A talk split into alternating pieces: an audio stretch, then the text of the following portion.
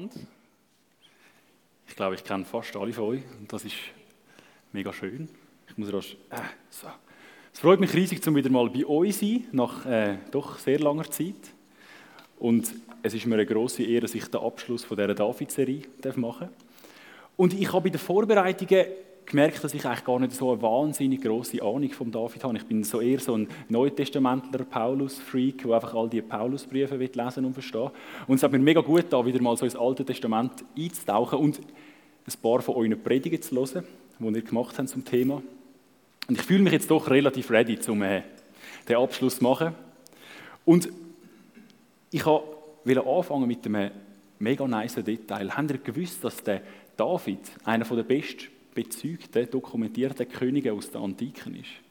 Das ist völlig verrückt. Es gibt wirklich von praktisch keinem König, nicht einmal von assyrischen Großkönigen, also der Sanherib zum Beispiel, für die, die eine Ahnung haben von, den, von, den, von den Assyrern und so, das ist der Oberjimbo Von dem, hey, sogar von dem sind so private Geschichten, wie wir sie von David haben, so nice Geschichten über Bathsebas und seine Kinder und wer mit wem und wirklich so das Zeug. Das ist dort nicht überliefert. Und das ist mega, mega, mega wertvoll, oder? Weil am David, ich glaube, ich weiß gar nicht, wer es beim Betten vorher gesagt hat, anhand von David können wir mega viel lernen, weil uns einfach seine Geschichte so mega nice überliefert ist. Sogar der Schluss von seinem Leben. Und um den Schluss, wie der David seine letzten Tage verbracht hat, besser gesagt, um den letzten Fail von David im Leben, würde ich jetzt mal sagen, soll es heute gehen. Und ich möchte anfangen mit einer Geschichte aus meinem eigenen Leben. Und zwar habe ich die so ein bisschen an die Schlussgeschichte von David erinnert. Und zwar bin ich als Teenager, ein bisschen älterer Teenager, so 16, 17, sind wir immer zu dritt umeinander gezogen, ich und zwei Kollegen. Und wir haben miteinander den Glauben gelebt.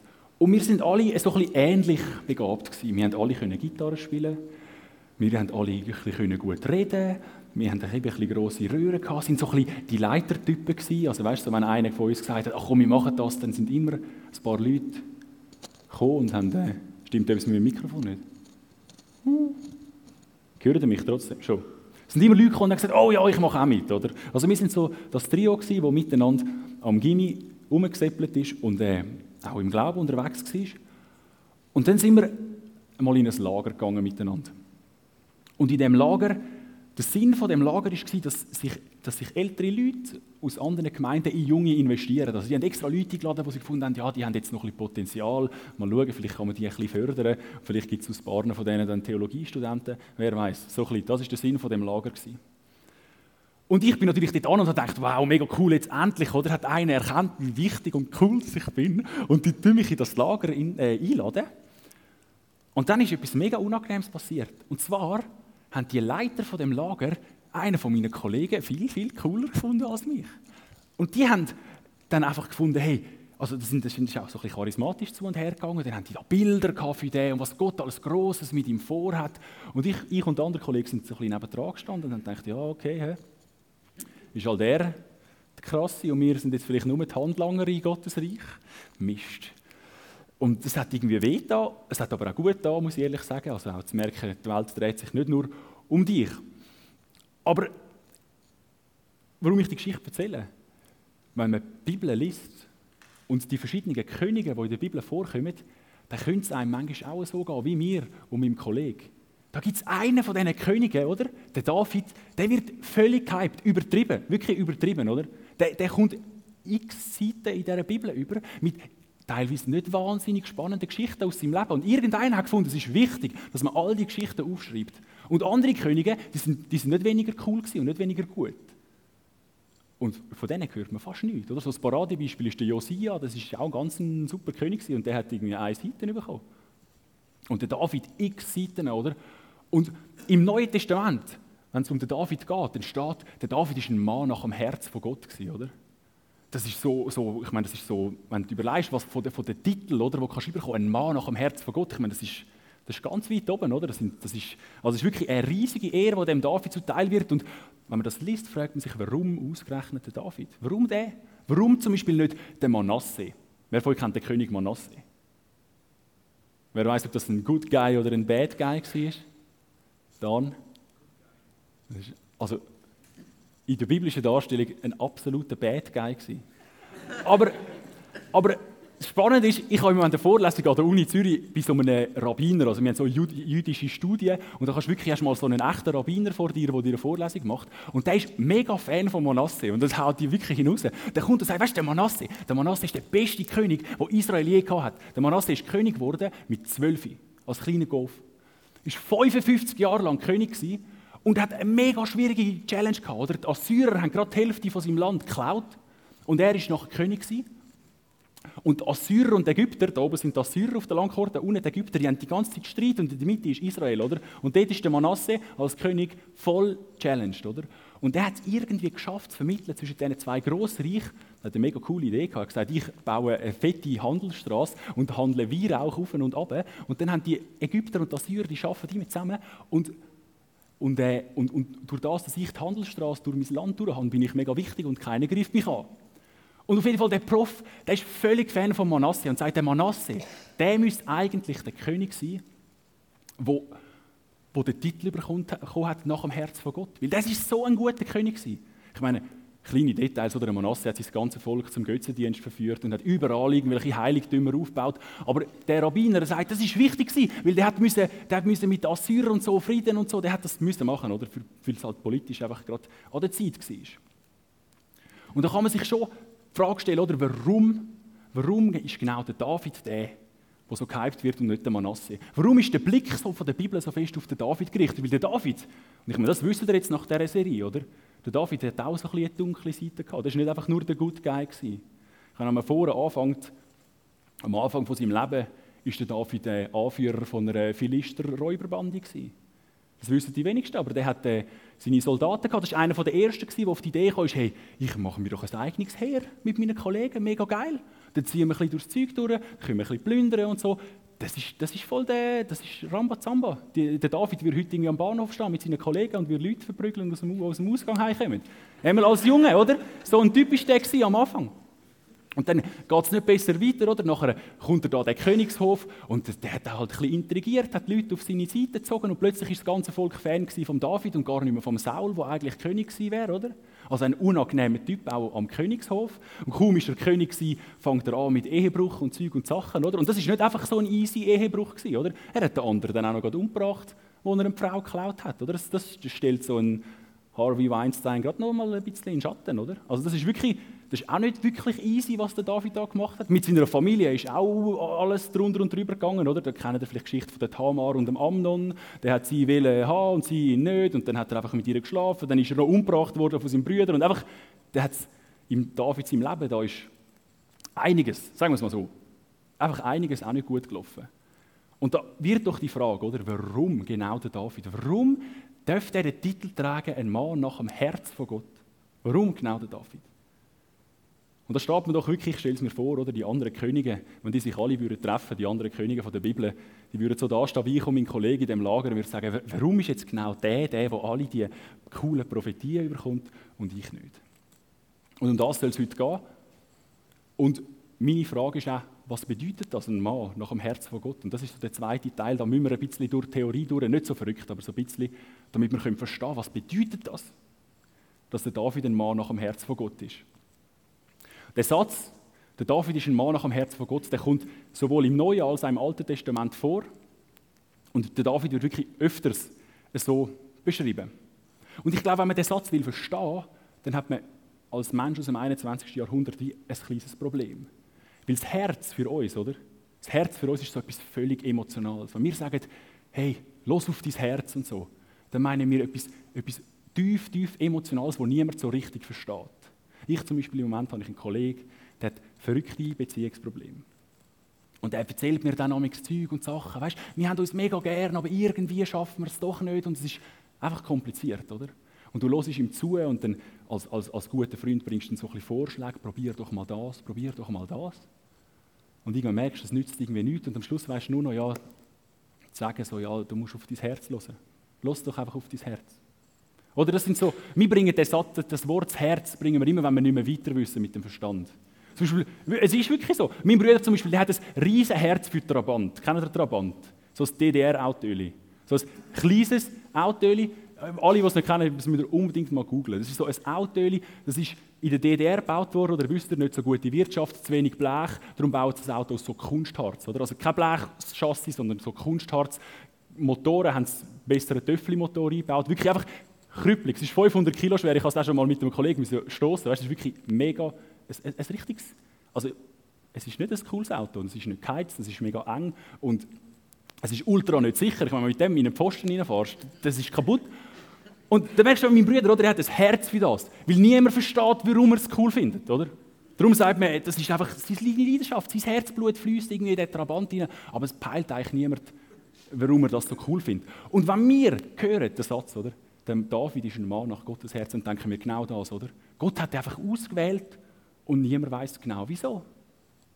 Niemand kennt die Gründe, warum Gott den David gewählt hat. Das hören wir, oder? Als Mensch aus dem 21. Jahrhundert. Und da ist ganz wichtig, dass man ein bisschen Bescheid weiß über das Alte Testament. Weil das Herz in der Bibel, im Alten Testament, ist viel näher an dem, was wir heute mit Kopf oder Verstand bezeichnen. Und das ist wirklich noch wichtig zum Wissen. Also wenn in der Bibel gibt es zum Beispiel so ganz viele so Verse wie «Der Mensch sagt in seinem Herz», «Der Mensch schmiedet Pläne in seinem Herz». Oder? Das sind so Sachen, wir würden heute sagen, das sind alles Sachen, die wir am Kopf zuschreiben, am Hirn, den Gedanken. Und das ist mega wichtig zu wissen, weil wenn, wenn, wenn du das nicht überlegst und die Psalmen liest, oder, und überall kommt das Herz vor, dann denkst du, ja, okay, im Glauben, da geht es einfach nur ums Herz. Emotionen, das ist doch alles, oder? Um das geht es. Und es gibt, ich weiß nicht, wie es euch geht, aber es gibt mehr als genug Leute, die im Glauben auch so unterwegs sind, oder? Die sich einfach nach einem Hype sehen und finden, ja, aber meine Gedanken, die haben eigentlich mit Gott nichts zu tun. Weil da, oder, in diesen Psalmen, da kommt immer das Herz vor. Und da vergisst man, dass eben Psalmen mit dem Herz ganz etwas anderes meinen. Das ganze Alte Testament. Und wenn, Sie, wenn, wenn, wenn im Alten Testament etwas von Nieren liest, so, meine Nieren schmerzen und so, dann, dann geht es eher um das, was wir, äh, was wir mit Herz heute bezeichnen. Oder? So der Herzschmerz im Alten Testament der ist eher in den Nieren zu finden. So. Das ist, ja. Und das ist wirklich mega wichtig, zum zu verstehen, was der David dann auszeichnet hat. Oder weil wir einfach könnten sagen, eben, man weiß es halt einfach nicht. Aber wenn man checkt, ah, ein Mann nach Gottes Herz, das heißt eigentlich ein Mann nach Gottes Wille. Ein Mann, so wie ihn sich Gott denkt hat. Ein Mann, wie Gott eigentlich möchte, dass alle Menschen sind. Oder? Das meint wenn, wenn du checkst, das Herz eigentlich die Gedanken, der Wille, der Verstand, also Gottes Plan auch sind. Und das ist in Apostelgeschichte 13, 22, wo der David als ein Mann nach Gottes Herz bezeichnet wird, dort wird das mega schön ausgedrückt. Weil jetzt steht, der David ist ein Mann nach meinem Herz, weil er soll meinen ganzen Willen tun. Oder? Da siehst du genau, da wird das nochmal erklärt. Was heißt denn das, ein Mann nach meinem Herz? Er tut meinen Willen. Es ist nicht einfach so, dass Gott ein bisschen runtergeschaut hat und gefunden hat, oh, den finde ich den coolsten. Sondern der David hat ganz besondere Qualitäten gehabt, die ihn auszeichnet haben. Was auch rechtfertigt, dass er dann im Neuen Testament, oder? Das muss man sich einmal, das muss sich auf der Zunge zergehen lassen. Der David ist der König aus dem Alten Testament, wo im Neuen Testament dann, man sagt, Jesus stammt von ihm ab. Oder? Es ist immer mega wichtig, dass Jesus ein Nachfahre von David ist. Und ich meine, das ist nachher auf der Coolness-Skala, also ziemlich zu oben, oder? Wenn du der König bist, wo, wo, wo, wo Jesus von ihm abstammt, oder? Dann musst du wirklich, also, dann viel, viel krasser wird es nicht mehr. Und, und das ist auch mega spannend, kleiner Exkurs im Matthäus-Evangelium, immer wenn Jesus jemanden heilt, immer wenn er jemanden gesund macht, oder jemand zu ihm kommt und sagt, mach mich gesund, dann sagen sie immer, Jesus, Sohn Davids, mach mich gesund. Also es ist ganz spannend, dass immer, wenn es um die Wunder geht, wo man von Jesus fordert, dann kommen die Leute und sagen, du bist doch der Sohn von David, mach mich doch gesund. Und jetzt, das ist der Theorieteil fertig, jetzt können wieder aufpassen für all die, die abgehängt haben. Jetzt wird es wirklich richtig wichtig. Weil jetzt ist die Frage, was bedeutet denn das? Warum? Was hat der David für Qualitäten gehabt, dass er es verdient hat, dass man zu ihm sagt, er sei ein Mann nach Gottes Herz. Und da möchte ich euch eine Geschichte erzählen. Die Geschichte, die mir der Rolli gegeben hat, um darüber zu predigen, das ist eine Geschichte, die ich selber nicht kennt habe. Ja, es ist wirklich traurig, aber ich habe sie nicht kennt. Ich, eben, wie gesagt, ich bin, ich bin mehr so im Neuen Testament umeinander und beim David kenne ich wirklich die Mainstream-Geschichte. Und das ist ein bisschen, äh, eigentlich ganz eine wichtige Geschichte, aber es ist ein bisschen strange. Und darum habe ich das Gefühl, erzählt man sie einander nicht so oft. Und ich möchte sie euch erzählen. Und zwar ist der David irgendwann alt geworden. Und er hat sich überlegt, hey, bin ich dann eigentlich jetzt so ein cooler König oder nicht? Bin ich, dann, bin ich dann wirklich so wichtig? Er hat mega viel erreicht, oder? Wenn, wenn du vergleichst, der Saul ist der König vor dem David und der David, der David ist also um ein Vielfaches krasser gewesen. Und der David, der hat gewusst, es hat einmal eine Prophezeiung gegeben, die Abraham vor langer Zeit gegeben worden ist. Dies Volk, das Volk, das aus dir entsteht, das wird unzählbar sein. Und der David hat gedacht, oh, geht echt bei mir schon die Prophezeiung in Erfüllung? Bin echt ich schon der verheißene König von das unzählbare Volk entstanden ist unter seiner Herrschaft? Und das ist jetzt ein bisschen ironisch, aber der David hat gedacht, ich will das wissen, wie können wir das herausfinden? Wir zählen mein Volk. Ich weiß nicht, ob er sich überlegt hat, wenn es unzählbar ist, dann habe ich es geschafft. Auf jeden Fall hat er gefunden, hey, ich mache eine Volkszählung, zum Wissen, was für ein großartiger König ich eigentlich bin. Und er ist dann zu seinem Berater, dem Joab, gegangen, oder? Er ist auch kein famous, kommt überall in diesen Geschichten vor. Und er hat gesagt, Joab, wir machen eine Volkszählung, let's go. Und der Joab hat so gefunden, oh, mm, finde ich nur die zweitbeste Idee, David. Und er hat dann gesagt, David, ich wünsche mir, er, der Joab, hat gecheckt, um was es um David geht. Oder er hat gesagt, ich wünsche mir, Gott würde das Volk noch viel, viel, viel, viel größer machen. Das wünsche ich mir. Aber warum die unnötige Volkszählung? Weil der Joab hat gewusst, und ich, der David hat es ganz sicher auch gewusst, dass Gott so Volkszählungen eigentlich verboten hat. 2. Mose Kapitel 30 könnt ihr das lesen. Da steht, wenn er so eine Volkszählung macht, wenn er es unbedingt machen dann machen sie aber wegen der Tempelsteuer, oder? Dann machen sie zum, zum Geld einziehen für, für den Tempel. Und es ist eine Art wie ein Bußgeld das auf dieser Volkszählung drauf war. Also wenn du eine Volkszählung machst, dann musst du aber auch einen Haufen blechen, weil Gott hat nie im Sinn gehabt, so, so eine Königsmentalität zu fördern von diesen Königen, die sich alle mega fühlen weil sie so groß und so cool sind. Oder? Es ist immer Gottes Volk und nicht das Volk von dem König. Der König darf das nur verwalten. Und darum macht es überhaupt keinen Sinn, so eine Volkszählung zu machen, außer du bist eben Ego und willst wissen, wie cool du bist. Und das ist genau der Punkt beim David. Und er hat eben die Volkszählung gemacht. Und, und weil er sie schon gemacht hat, oder? Sonst würden wir ja wie sein Fame jetzt untergraben, wenn ich euch nicht würde sagen, wie viele Leute das dort gewohnt haben. Ich meine, er hat sich extra die Mühe gemacht, hat er erzählt, da reden wir jetzt auch drüber, oder? Es sind 800.000 waffenfähige Männer in Israel und 500.000 in Juda. Wow. Hä? Nice. Gut. Können wir alle stolz sein auf den David, er so viele waffenfähige Männer in seinem Reich hat. Und der Staat, kaum ist die Volkszählung fertig gewesen. Aber das Herz schlug David, nachdem er das Volk gezählt hatte. Und er sprach zum Herrn, ich habe schwer gesündigt, denn ich habe das getan, was du verboten hast.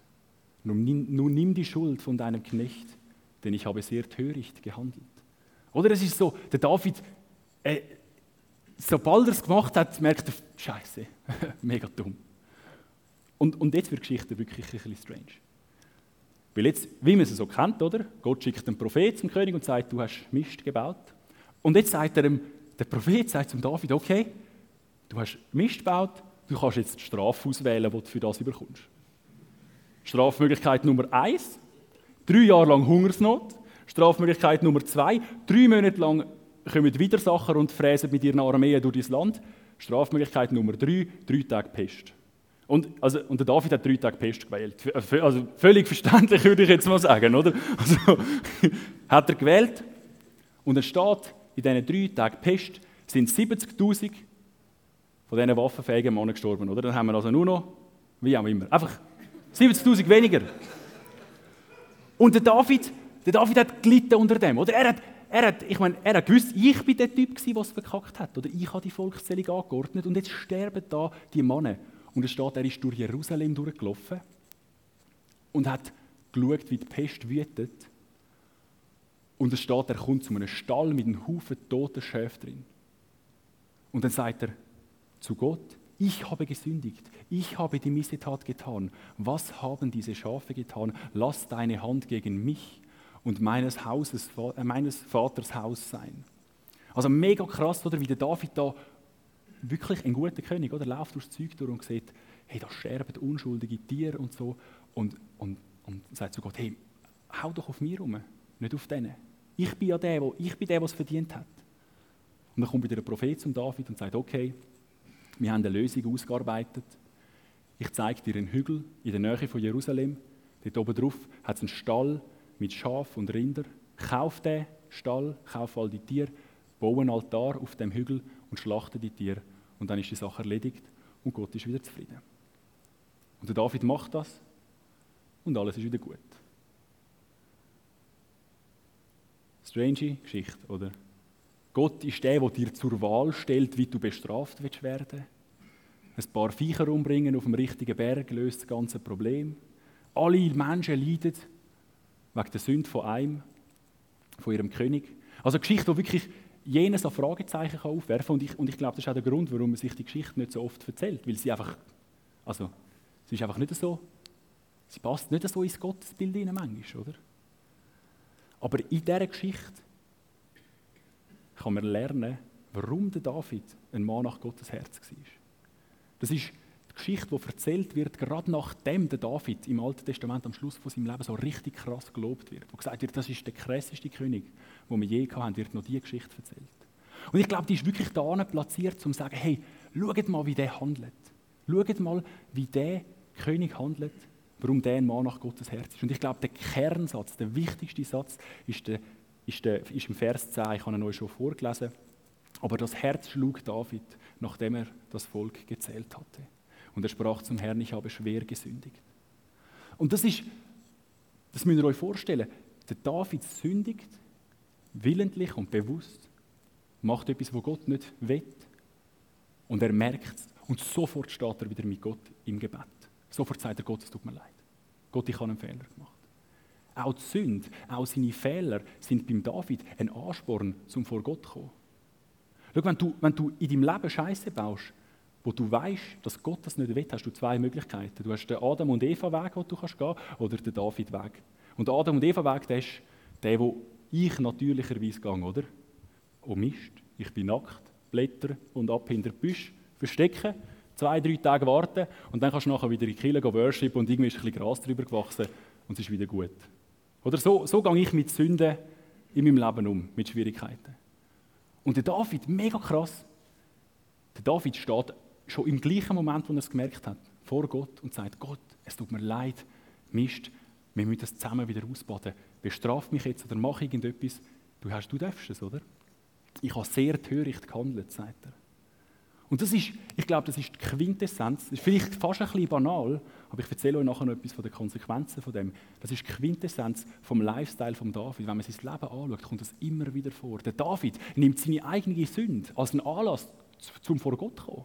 Du hast manchmal das Gefühl, je mehr der sündigt, desto tiefer wird seine Gottesbeziehung am Schluss. Also wirklich mega crazy. Und das Krasseste an dem ist, will der David in seiner ganzen Sündhaftigkeit, mit all seinen Fehlern, mit all dem Zeug, das er verbockt, in seinem Ehebruch, im Streit, wo er mit seinem Sohn hat und so weiter, immer vor Gott steht, gibt er Gott die Möglichkeit, um seine Sünden zu vergolden, um die Scherbenhäufen von seinem Leben wieder aufzubauen.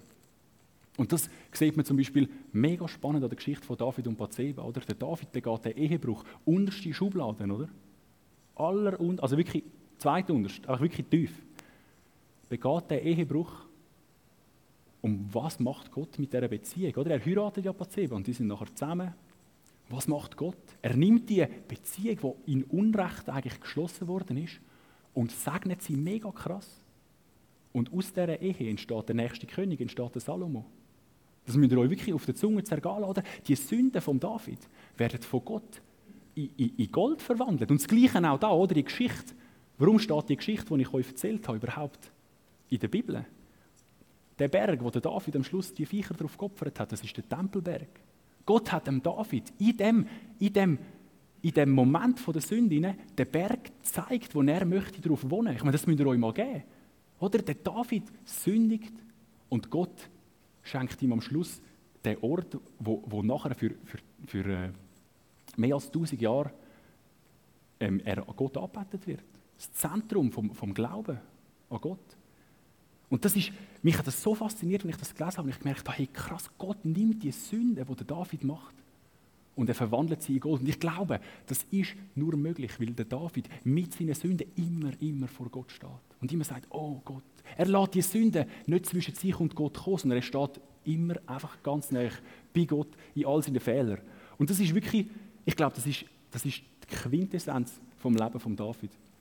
Und ich selber, ich habe beim Vorbereiten, wo mir das aufgegangen ist, habe ich wirklich gemerkt, wow, ich glaube, ich habe das noch nie so richtig erlebt. Ich bin sonst immer einer, der ein Beispiel nachher sucht und so, wo, man merkt, oh, es ist ja gar nicht so weit weg vom Leben, oder? Das kann man auch heute noch erleben. Und ich habe gemerkt, hey, ich bin so fest in dem Adam und Eva Way drin, ich habe das gar noch nie wirklich erlebt. Und ich habe gedacht, hey, ich will das unbedingt ausprobieren. Ich sage jetzt nicht, ich freue mich auf den nächsten Scheiß, den ich baue. Aber ja, so ein bisschen. Ich weiß nicht. Äh, ich, ich, will ich wirklich, will ich das da lesen und sehe, wow, das ist ja wahnsinnig, was da drin alles möglich ist, oder? Und der Rolli hat noch gesagt, brich es ab, oder? Brich es ab auf das Leben der Menschen. Und es tut mir wirklich leid, ich, ich, ich habe kein Beispiel. Aber ich denke, ihr versteht es, oder? Die Beispiele von David im Leben, die sind, die sind klar genug. Und ich glaube, die sind motivierend genug dafür, dass man ähm, das ausprobieren will. Und ich möchte schließen mit einem Vers aus dem 2. Samuel Kapitel 23. Das ist eben das Loblied, das auf den David gesungen wird, wo einfach auch noch klar zum Ausdruck kommt, hey, was, was hat man denn für Auswirkungen als Mensch, der so lebt wie der David? der sich eben von seinen eigenen Sünden nicht von Gott trennen lässt, sondern gerade die Fehler zum Anlass macht, um mit Gott Beziehung zu leben. Da steht, da sagt Gott zum David, ein König, der gerecht regiert und Gott mit Ehrfurcht begegnet, gleicht der Morgensonne, die nach einem Regenschauer am wolkenlosen Himmel steht. Unter ihren warmen Strahlen sprießen die Pflanzen aus der Erde hervor. Und das ist wirklich, ich finde es ein wunderbares Bild. Weil es den Blick vom David weg auf alle Leute, die um ihn herum sind, richtet. Oder? Es geht nicht nur um den David und seine Beziehung zu Gott, sondern es geht darum, was er bewirkt hat in seinem Umfeld. Oder? Steht, du bist wie, du bist wie die Morgensonne nach einem Regen und alle Blümchen blühen wieder auf. Und hey, das wünsche ich mir wirklich, dass wir den Lifestyle von David uns als Vorbild nehmen in allen Fehlern. Oder? Der David, das Thema von heute, ein gescheiterter Held. Der David ist ein Held im Scheitern, oder? Er ist wirklich, also wenn einer weiß, wie man richtig scheitert, dann der David, oder?